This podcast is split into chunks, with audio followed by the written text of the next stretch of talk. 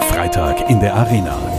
Es ist Freitag, wir sind in der Arena und ich sage herzlich willkommen zu Freitag in der Arena. Freitag in der Arena, das ist der Klima-, Zukunfts- und Umwelttalk der Ökostrom AG.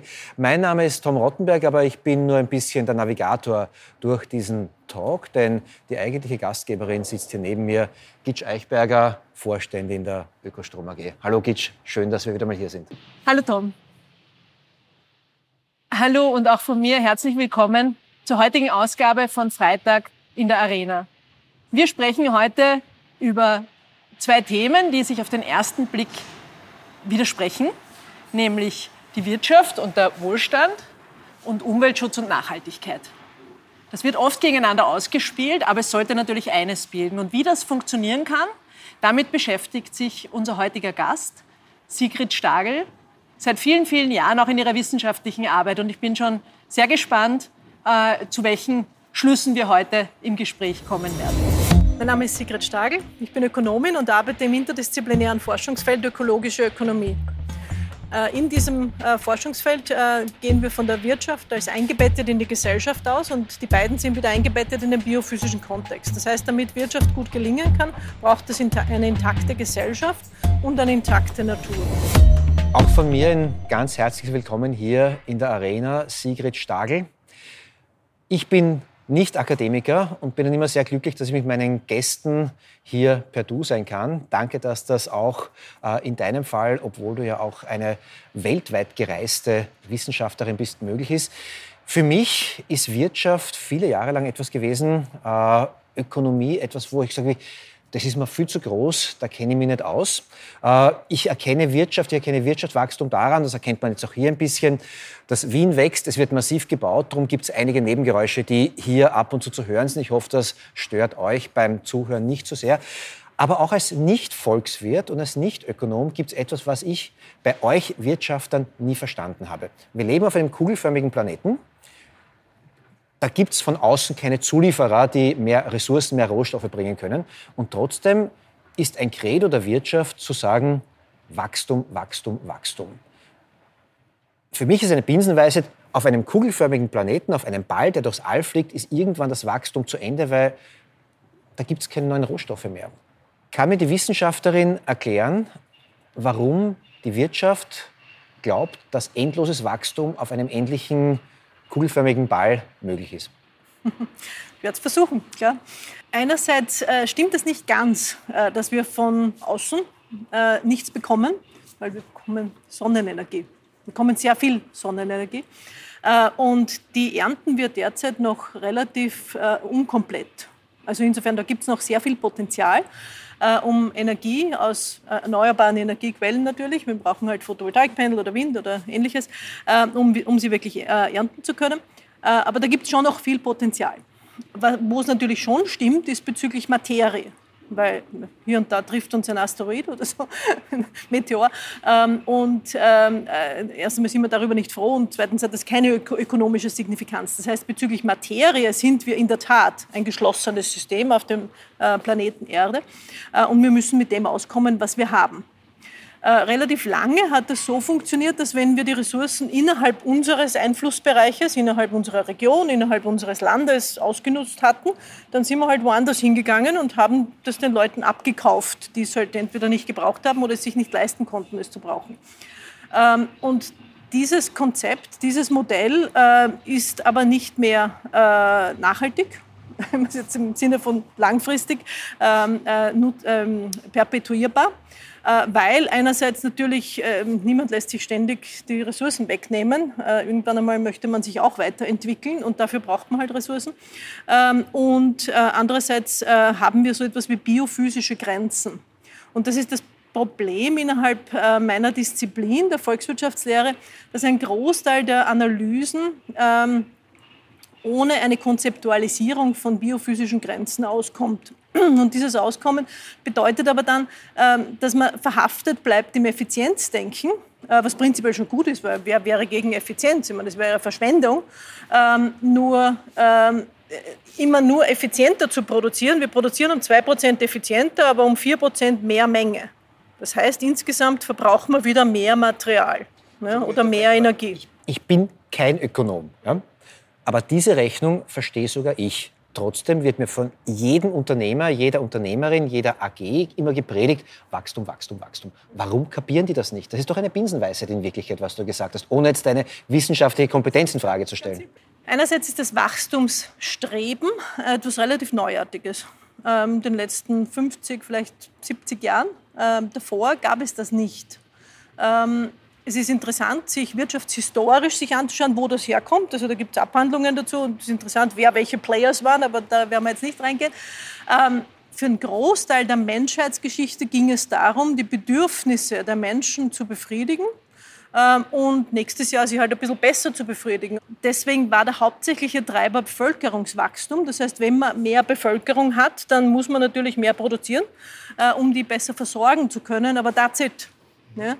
Äh, was in jüngerer, also in den letzten Jahrzehnten dazugekommen ist, äh, sind die Erwartungen von Investoren. Schneller steigende Produktivität, die Sorge, dass mit der Produktivität ähm, Arbeitslosigkeit generiert wird.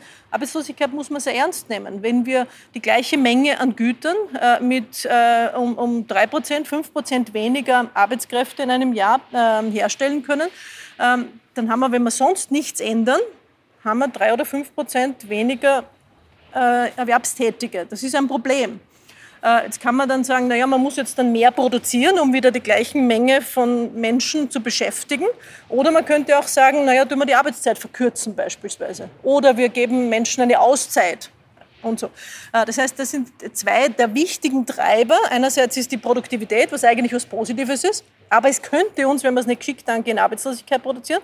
Äh, und auf der anderen Seite die Erwartungen von Investoren. Äh, und das ist halt im System einmal drinnen. Ich erwarte eine gewisse Rendite und da gibt es so ein bisschen ein sich nach oben schrauben und da hat der Finanzsektor auch eine Rolle dabei. Gitsch, ist es nicht schön, dass für dich als äh Erzeugerin von nachhaltiger Energie dieses ganze Ressourcenproblem, zumindest wenn es um Sonne und Wind geht, nicht existiert, denn du schöpfst tatsächlich aus einem unendlichen Fundus an Energie. Dir gehen die Ressourcen nicht aus. Ja, das stimmt tatsächlich. Die Natur unseres Geschäfts ist, dass, wir, dass es eben erneuerbare Energieträger sind. Und ich nehme dem Wind ja nichts weg, wenn ich ein, ein Windrad damit betreibe. Aber das stimmt natürlich auch nur bis zu einem gewissen Grad. Also man muss einfach sagen, dass, die, dass wenn man in den Energiebereich schaut, dass auch dort ähm, es natürlich immer widerstrebende Interessen gibt. Das ist das Interesse des Landschaftsbilds, das Interesse der Biodiversität, das ist das Interesse, wenn man jetzt nur an Wasserkraft oder an Biomasse denkt. Das heißt, auch für erneuerbare äh, Energieträger braucht brauche ich wieder einen Ressourceneinsatz und ich bin davon überzeugt, dass es sozusagen in Summe eine Haltungsänderung braucht. Dass wir auch mit den Erneuerbaren schonend umgehen müssen, weil niemand will den ganzen Planeten mit Windrädern zugepflastert haben. Ähm, insofern ähm, geht es um die Haltung und vom Produkt her äh, gebe ich da aber völlig recht. Mich würde tatsächlich auch noch einmal dieses Thema Wachstum, ich würde da gerne noch einmal eine, eine Frage dran knüpfen, äh, weil es ja tatsächlich sowas wie ein, wie ein Dogma ist, weil man sagt, dass die Wirtschaft, es bricht alles zusammen, wir haben Arbeitslose, wenn, wenn das Wachstum nicht entsprechend ist. Und für mich ist die Frage, wie kann man das diesen Wirtschaftswissenschaftlern austreiben oder den Politikern austreiben, die auf diese Empfehlungen reagieren? Wie schafft man das? Gibt es irgendwo ein gutes Beispiel? Äh, wo das gelungen ist, ein Land vielleicht oder eine, äh, ein Modell, wo man sagt, da, da ist es gelungen, da, da ist man einen anderen Weg gegangen? Also unsere Antwort ist natürlich mehr Wissen generieren, alternative Rahmungen anzubieten, äh, konstruktive alternative Analysen. Äh, und dann ist es eine Frage der, so wie ein Bazar of Ideas. Ja? Und äh, je nachdem, welche Ideen halt aufgegriffen werden, entweder von Bürgern und Bürgerinnen oder auch von ähm, Politikern, äh, beziehungsweise in den akademischen Journalen natürlich. Also das ist für uns als Wissenschaftler ganz klar. Wir bieten halt eine alternative Perspektive an und versuchen so produktiv zu sein. Auf ähm, breiterer Ebene ist es auf der einen Seite, haben wir sehr wohl positive Tendenzen. Äh, vor allem in den letzten Jahren jetzt, äh, weil Institutionen, und das ist was ganz was Wichtiges, äh, einerseits sind Akteure, spielen eine wichtige Rolle, aber es geht um die Regelwerke hauptsächlich. Und auf europäischer Ebene zum Beispiel gibt es ähm, äh, nicht nur Bemühungen, sondern das wird nächstes Jahr in Kraft treten, zum Beispiel die EU-Taxonomie. Und da geht es darum, dass äh, Investitionen, Projekte, auch Unternehmen äh, nach vorher definierten Kriterien eingestuft werden können. Sind die grüne oder nicht? Und das ist nicht trivial. Sind die umweltfreundlich oder nicht? Das ist natürlich relativ komplex, aber man hat sich auf Dimensionen geeinigt und man hat sich auf dieses Verständnis geeinigt, man muss das separat bewerten äh, weil außer die Märkte haben völlig alle Wirkungen in der Gesellschaft und in der Umwelt inkorporiert und in die Regelwerke aufgenommen, dann würde der Markt auch eine, sozusagen eine gute Lösung, eine, eine äh, optimales Ergebnis, wie es in der Literatur heißt, äh, liefern. Nur da sind wir weit davon entfernt, weil diese Regelwerke noch sehr stark in, in, einer alten Logik verhaftet sind. Und diese alte Logik ist, naja, es gibt zwar Umweltwirkungen, aber die meisten davon kann man vernachlässigen. Die Natur äh, äh, wird sich selbst wieder heilen. Das kann man vernachlässigen, das ist ein altes Denken, die Natur wird sich selbst wieder heilen. Ich komme jetzt wieder als Nicht-Akademiker daher. Ich höre seit Jahrzehnten Wissenschaftlerinnen und Wissenschaftler, die uns sagen, das geht sie nicht aus mit dem Heilen. Das hast du ja auch gesagt. Äh, sind die taub? Hören die nicht zu? Oder äh, haben wir so viel Zeit, dass die Natur sich wieder noch heilen darf? Entschuldigung, wenn ich jetzt unterbrochen habe, aber äh, ich höre das seit Jahrzehnten und irgendwann geht mir die Geduld aus und dann geht mir der Glaube aus. Wenn man sich in der Umweltgeschichte umschaut, dann hatten wir immer wieder Umweltprobleme. Also Wasser war kontaminiert mit Fäkalien, ähm, wir hatten sauren Regen und ähnliches. Die hatten ein Charakteristikum gemeinsam, nämlich, äh, dass sie relativ lokal waren und man konnte relativ genau zuordnen, wo das herkommt. Dann gab es eine technische Lösung, man hat das adressiert äh, und man hat sofort die positive Wirkung gemerkt. Also da sind wir relativ gut, das, das merkt man schon. Ähm, was bei Klimawandel so problematisch ist und bei Biodiversität ist es noch ein bisschen komplizierter, ähm, ist, äh, weil wir einerseits globales Mixing haben. Also ob wir hier emittieren, ob in Bangladesch emittiert wird oder in den USA emittiert wird, ist wurscht praktisch. Es gibt kleine lokale Unterschiede, aber ansonsten ist es egal. Es ist wirklich ein globales Phänomen. Ähm, und äh, das heißt, wir müssen eigentlich Milliarden von Menschen einschließen, und gleichzeitig sind aber diese Milliarden von Menschen gar nicht ähnlich, sondern haben ganz unterschiedliche Geschichten, sozioökonomische Bedingungen, biophysische Kontexte und so weiter. Und trotzdem hat man sich einigen müssen, das hat halt 25 Jahre gedauert in diesen internationalen Klimakonferenzen. Denn wissenschaftlich ist es seit 50 Jahren klar, was bezüglich Klima passiert. Klimawissenschaftlich von den Naturwissenschaftlern. Klimaökonomie gibt es ungefähr seit 40 Jahren, ist auch relativ klar. Ist ein bisschen zu viel Fokus auf, auf Preise, zu viel sich verlassen auf Preise, nicht genug auf soziale Institutionen. Aber gut, da, da können wir über die Nuancierungen darüber sprechen. Und seit 30 Jahren haben wir einen sehr intensiven Klimadiskurs.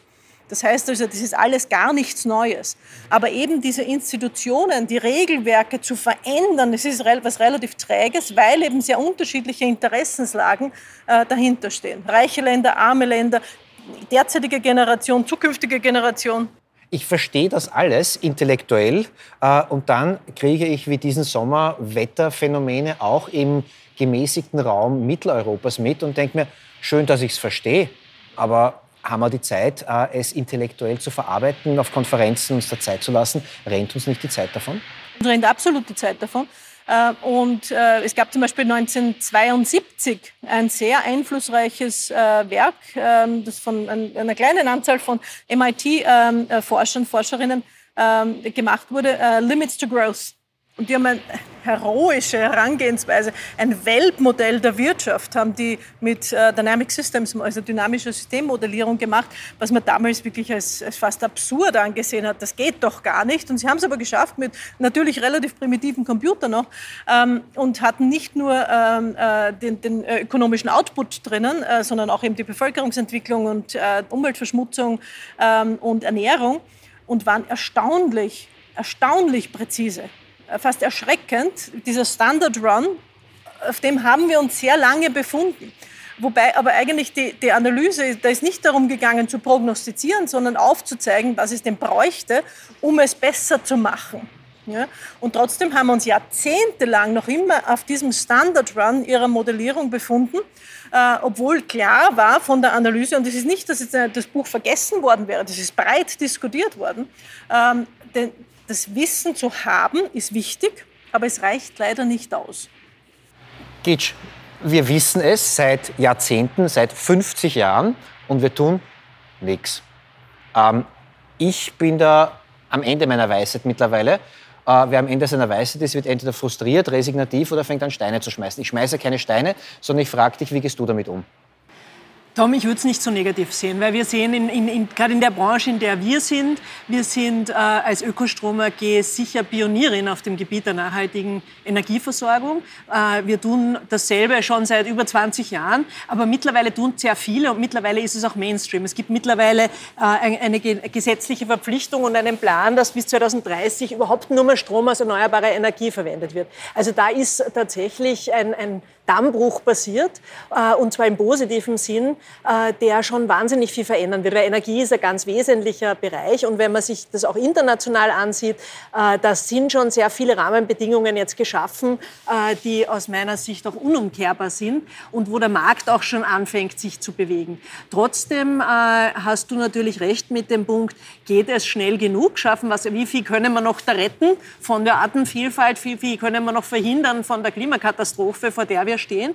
Und da ist schon die Frage, äh, wie, es mit der, wie, wie man die Wirtschaft da am besten mit ins Boot holt. Das ist auch eine Frage, die mich noch nach wie vor noch ein Stück weit unbefriedigt äh, zurücklässt, weil wir sind halt immer wieder auch mit Argumenten konfrontiert, auch von unseren eigenen äh, Interessensvertretern, die, die, oder die, die unsere Interessen vertreten sollten. Ich sage jetzt keinen Namen, aber ich glaube, Sie wissen alle, äh, wer damit gemeint ist, äh, die dann ein Klimaschutzgesetz für zu ambitioniert halten und sich öffentlich dagegen aussprechen. Und das ist für uns auch frustrierend, weil wir wissen, das kann auch die Wirtschaft nachhaltig funktionieren, aber es gibt halt einen ganz großen Teil und meiner Meinung nach noch den größten Teil und vor allem die, die an der, an, am Drücker sind, äh, die das anders sehen. Und das würde mich von der Secret interessieren. Was sagst du so jemandem? Was sagst du einem, einem äh, was, was soll ich einem Kammervertreter sagen, mit dem das Klimaschutzgesetz zu ambitioniert ist? Was, was kann ich ihm auch für Argumente liefern, äh, die auch von der wirtschaftlichen Seite her fundiert sind? Ja, relativ lange haben wir damit gearbeitet, aufzuzeigen,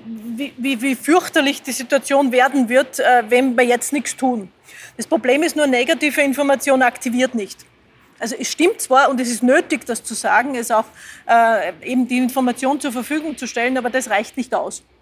Äh, sondern äh, halt auch äh, darauf hinzuweisen, dass was es brauchen wird für zukunftsfähiges Wirtschaften, ist viel Innovation. Und wo Innovation äh, erforderlich ist, da gibt es auch natürlich Akteure, die halt besonders sich äh, einsetzen äh, und die dann auch wirtschaftlich erfolgreich sein können. Das heißt, es liegen auch wirtschaftliche Ge äh, Gelegenheiten, Opportunitäten äh, in diesem Veränderungsprozess aber halt eher für die, die sich früh bewegen, die sich schnell bewegen und die die Gelegenheiten beim Schopf greifen.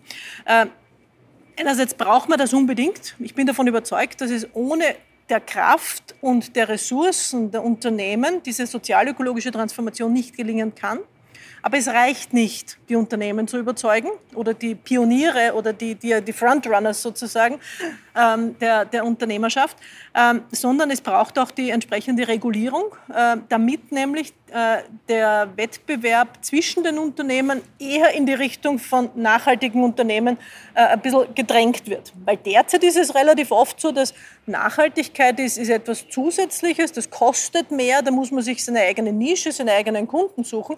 Äh, man wird fast ein bisschen benachteiligt, wenn man sich nachhaltig verhält und es kann sogar für Geschäftsführer ein bisschen heikel werden, wenn sie zu viel tun.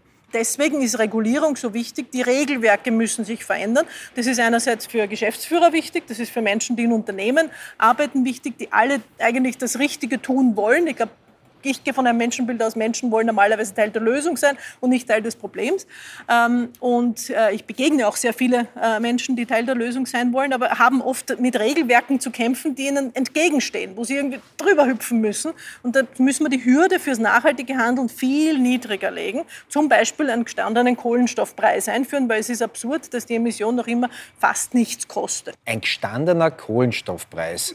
Äh du bist keine Politikerin, du bist Wissenschaftlerin, du hast den Vorteil, du verlierst jetzt nicht äh, 3% oder 10% deiner Wählerinnen äh, und Wähler. Äh, gleichzeitig bist du aber auch jemand, der sagt irgendwie, äh, man kann nicht alles monetarisieren in deiner Arbeit. Irgendwie das, es heißt immer, das kostet so und so viel. Ähm, das ist, sagst du, wenn ich das richtig verstanden habe, ist nicht immer die Lösung, mit der man Dinge erklären kann. Trotzdem sagst du, ein gestandener Kohlenstoffpreis. Ähm, widersprichst du dir selber oder verstehe ich es noch nicht? Ähm, man muss unterscheiden einerseits dort, wo es relativ einfach ist, einen Preis festzulegen, wie zum Beispiel bei Kohlenstoff. Da haben wir schon sehr lange darüber nachgedacht. Wir können es mit äh, der Möglichkeit, ähm, über Technologien Emissionen entweder zu reduzieren oder wieder aus der Atmosphäre rauszuholen, können wir einen vernünftigen Preis ähm, identifizieren. Ähm, auch wenn innerhalb der Literatur die Bandbreite wahnsinnig groß ist, die da als Social Cost of Carbon, also die sozialen Kosten des Kohlenstoffs, ähm, festgeschrieben werden. Äh, auf der anderen Seite gibt es Aspekte, wo es ganz schwierig ist, einen Preis zu identifizieren. Und da sind wir vor allem, wenn es um Biodiversität geht beispielsweise oder wenn es äh, um menschliche Entwicklung geht. Wenn man es jetzt so breiter mal, da könnte man in die, in die Tiefe gehen. Ähm, das heißt also, äh, ich habe nichts gegen Zahlen, ganz im Gegenteil. Ähm, aber ich äh, plädiere dafür, dass wir den Marktmechanismus, den Preismechanismus äh, dort einsetzen, wo es keine philosophischen Sprünge braucht, damit man zu einem Preis kommt, sondern wo es sich aus unseren Modellierarbeiten wirklich ergeben kann. Ähm, und dort, wo das ganz schwierig wäre oder wo man so starke Annahmen treffen muss, dass man sich als Wissenschaftler und Wissenschaftlerin äh, die Frage stellen muss, ist das noch lauter, was ich hier tue, äh, dann sollte man halt auf andere Maßeinheiten zurückgreifen. Eine, eine Prozesslogik zu identifizieren, wo wir wissen, dass das ist das Ergebnis, das wir am Schluss brauchen, eine Reduktion von Material oder eine Reduktion von, ähm, äh, von Emissionen oder eine ähm, äh, Verbesserung äh, auf der sozioökonomischen Ebene. Ähm, und dass wir wissen, dort müssen wir hinkommen und dann einen Prozess uns überlegen, äh, wie wir dort hinkommen können. Ja? Äh, und ich glaube, dass beides Hand in Hand gehen muss. Einerseits die Preise korrigieren, dort, wo wir es können, absolut, ganz klar. Habe nichts gegen Preise, habe nichts gegen Zahlen. Äh, aber nur dort, wo wir es ähm, äh, wissenschaftlich fundiert auch wirklich kommunizieren können. Da tut sich derzeit sehr viel beim Kohlenstoffpreis. Jetzt sind wir schon über 60 drüber auf dem europäischen Emissionshandelssystem. Wir müssen aber noch deutlich ähm, höher gehen, um wirklich eine Veränderung zu. Kannst du mir eine ganz konkrete Zahl nennen? Es gibt ja auch Politiker in Österreich, die sagen, also 25 Euro wären fein. Du sagst 60 Euro deutlich höher. Was wäre denn ein gestandener Kohlenstoffpreis? Ähm, die 60, die ich genannt habe, sind der derzeitige Preis für EU-Emissionshandelszertifikate. Äh, das heißt, das ist ein Preis, der sich am Markt derzeit schon ergeben hat. Ähm, und da haben wir einige von Klimaschutzmaßnahmen noch nicht implementiert oder die sind erst in der Diskussion. Ähm, das heißt, es ist ganz klar, dass der Preis noch in die Höhe gehen muss, um die Verhaltensveränderung zu liefern, die wir brauchen, weil das ist eigentlich das Ziel. Es gibt keinen absolut richtigen Kohlenstoffpreis, sondern es gibt einen Preis, der nötig ist, um gewisse äh, Ergebnisse zu liefern. Und je mehr diese, dieser Kohlenstoffmarkt mit anderen begleitenden Maßnahmen, zum Beispiel Standards bei ähm, äh, Technologien, Autos beispielsweise und so weiter, äh, begleitet wird, desto weniger braucht man den Kohlenstoffpreis in die Höhe schrauben. Wenn es weniger begleitende Maßnahmen gibt, dann braucht man höheren Kohlenstoffpreis. Äh, 2025 ist viel zu niedrig, das ist ganz klar. Ähm, also das hat auch die deutsche Bundesregierung, das war der, der Einstiegspreis frustrierend niedrig. Ähm, in, in, Schweden ist der Preis bei ungefähr 115 derzeit ähm, und die schwedische Regierung floriert ganz wunderbar. Also gibt es überhaupt kein Problem. Die haben jetzt schon viel früher angefangen und haben das systematisch eingeführt. Ähm, ich würde ausgehen davon, dass man bei 200, 300 bis zu 450 äh, äh, gibt es äh, die Abschätzung, dass man als Kohlenstoffpreis braucht. Äh, aber wie gesagt, es, es gibt keinen richtigen Preis per se, sondern es kommt darauf an, wie hoch der Preis gehen muss, um das Ergebnis zu liefern. Und das hängt davon ab, welche begleitenden Maßnahmen gesetzt werden. Je mehr begleitende Maßnahmen, desto weniger muss man an der Preisschraube drehen. Und bei der Preisschraube hat man immer das Problem, dass es regressive Wirkungen auf, auf ähm, äh, manche sozioökonomische Gruppen haben kann. Ich würde ganz gern noch ins Kleine gehen, ins Mikroökonomische. Ähm, die Ökostrom AG ist ja eine AG und in der AG zählt, äh, äh gibt es Aktionäre, die das, die, die das äh, Geld geben, damit wir überhaupt wirtschaften können. Und die erwarten sich natürlich für dieses Risiko, für dieses Investment, das sie machen, auch einen gewissen Value, einen Shareholder Value. Ähm, jetzt habe ich das Glück, dass unsere Aktionäre auch sehr äh, idealistisch sind äh, von als Person. Das heißt, wir haben sicher nicht die, die uns am meisten peitschen, dass wir, dass wir das Maximum auspressen müssen. Aber in Wirklichkeit funktioniert natürlich Wirtschaft so, äh, dass investiert wird und für das Investment möchte man eine Rendite. Und zwar eine Rendite, eine monetäre Rendite und nicht unbedingt eine volkswirtschaftliche. Wohlbefinden, weniger Arbeiten für die Bevölkerung ist schön, vielleicht für die Politik, aber weniger für den einzelnen Investor interessant. Wie, wie kann man auf dieser Mikroebene Nachhaltigkeitskriterien einführen? Wie schafft man es dort auch mehr Nachhaltigkeit äh, hineinzubringen?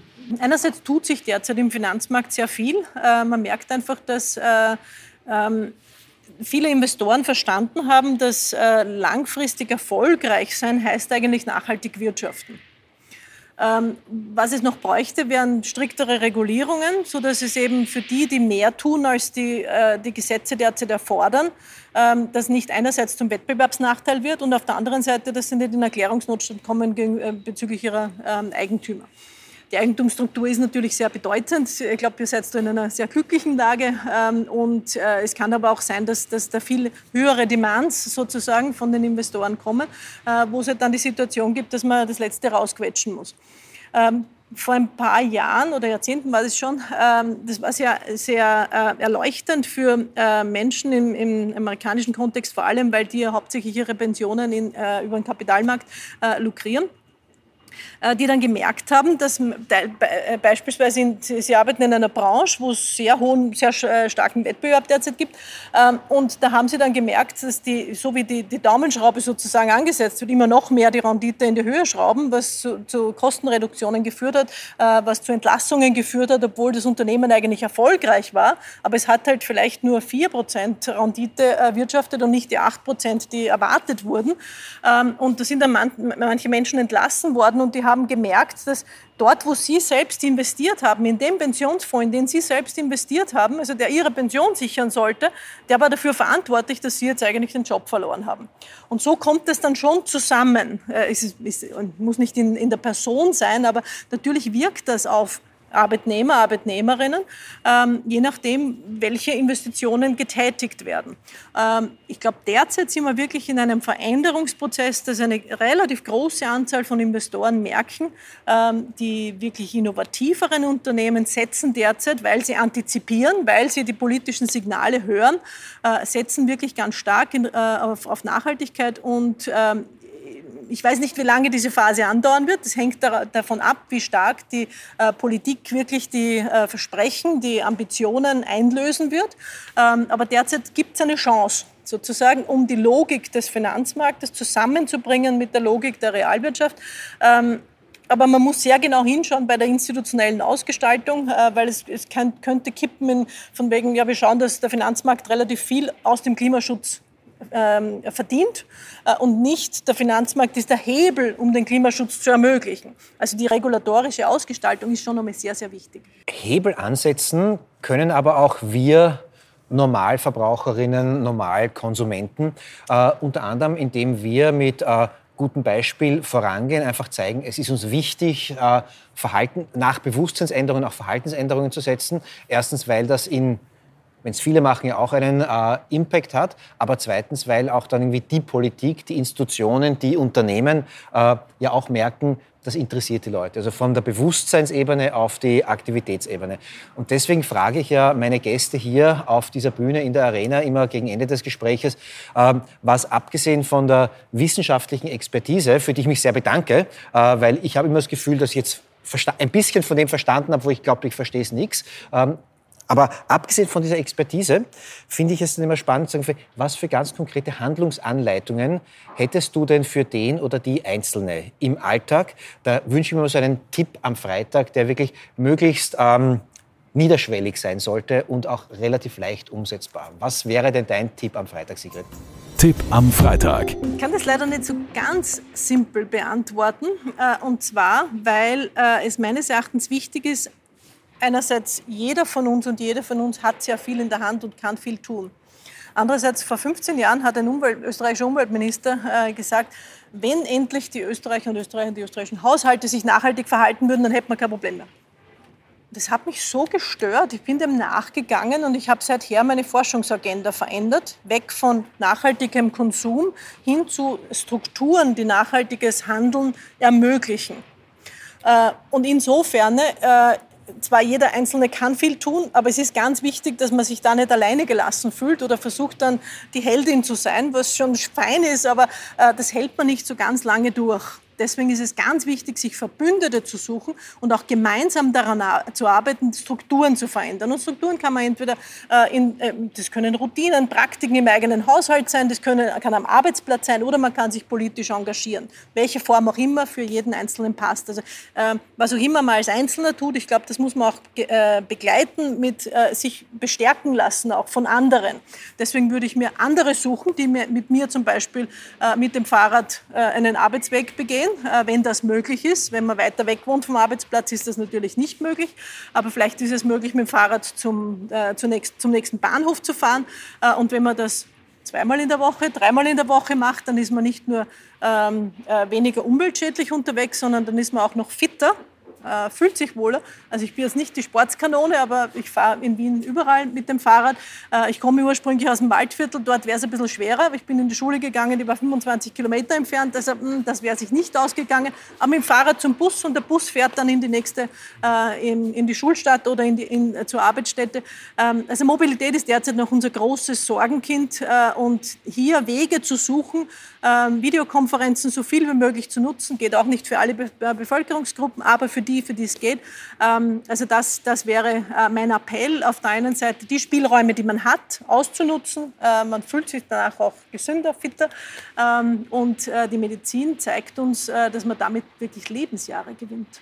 Vielen herzlichen Dank, Sigrid Stagel. Erstens ein Appell für Radfahren, sanfte Mobilität dort, wo es möglich ist. Aber das Zweite heißt, empört euch und bildet Banden, wenn ich es irgendwie ein bisschen äh, platt zusammenfassen darf. Die Wissenschaftlerin macht es wissenschaftlich korrekt, der Journalist verknappt es dann sehr. Gitsch, was nimmst denn du aus diesem Gespräch heute hier mit? Ja, Tom, das ist ein, äh, ein großes Thema, äh, das wir heute angerissen haben. Und äh, was mir vor allem wieder bewusst geworden ist, ist, dass es, wenn wir die Wirtschaft verändern wollen, wenn wir die Zukunft verändern wollen, dann muss, muss es uns gelingen, dass die Rahmenbedingungen verändert werden.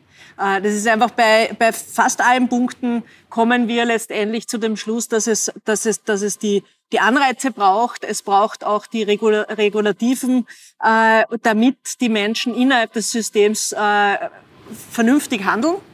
Ähm, ich glaube, der Hoffnungsteil in dem Gespräch ist, dass sich schon viel verändert. Äh, bei den Finanzmärkten, in der Wirtschaft, auch in der, in, in der wissenschaftlichen äh, Verarbeitung und dass da Nachhaltigkeit eine wesentlich größere Rolle spielt. Aber ich glaube, es hat schon nochmal gezeigt, es muss uns gelingen, wenn wir Banden bilden, dann äh, dazu, um, die, um an den Rahmenbedingungen und an den Strukturen zu arbeiten. Dann bedanke ich mich ganz herzlich bei meinen beiden Gesprächspartnerinnen. Die Dreierbande, die heute Freitag in der Arena war, verabschiedet sich, sagt Danke fürs Zuschauen, Zuhören, Mitdenken, das ist auch ganz wichtig und wir sehen, hören uns hoffentlich bald wieder. Danke, ciao und baba.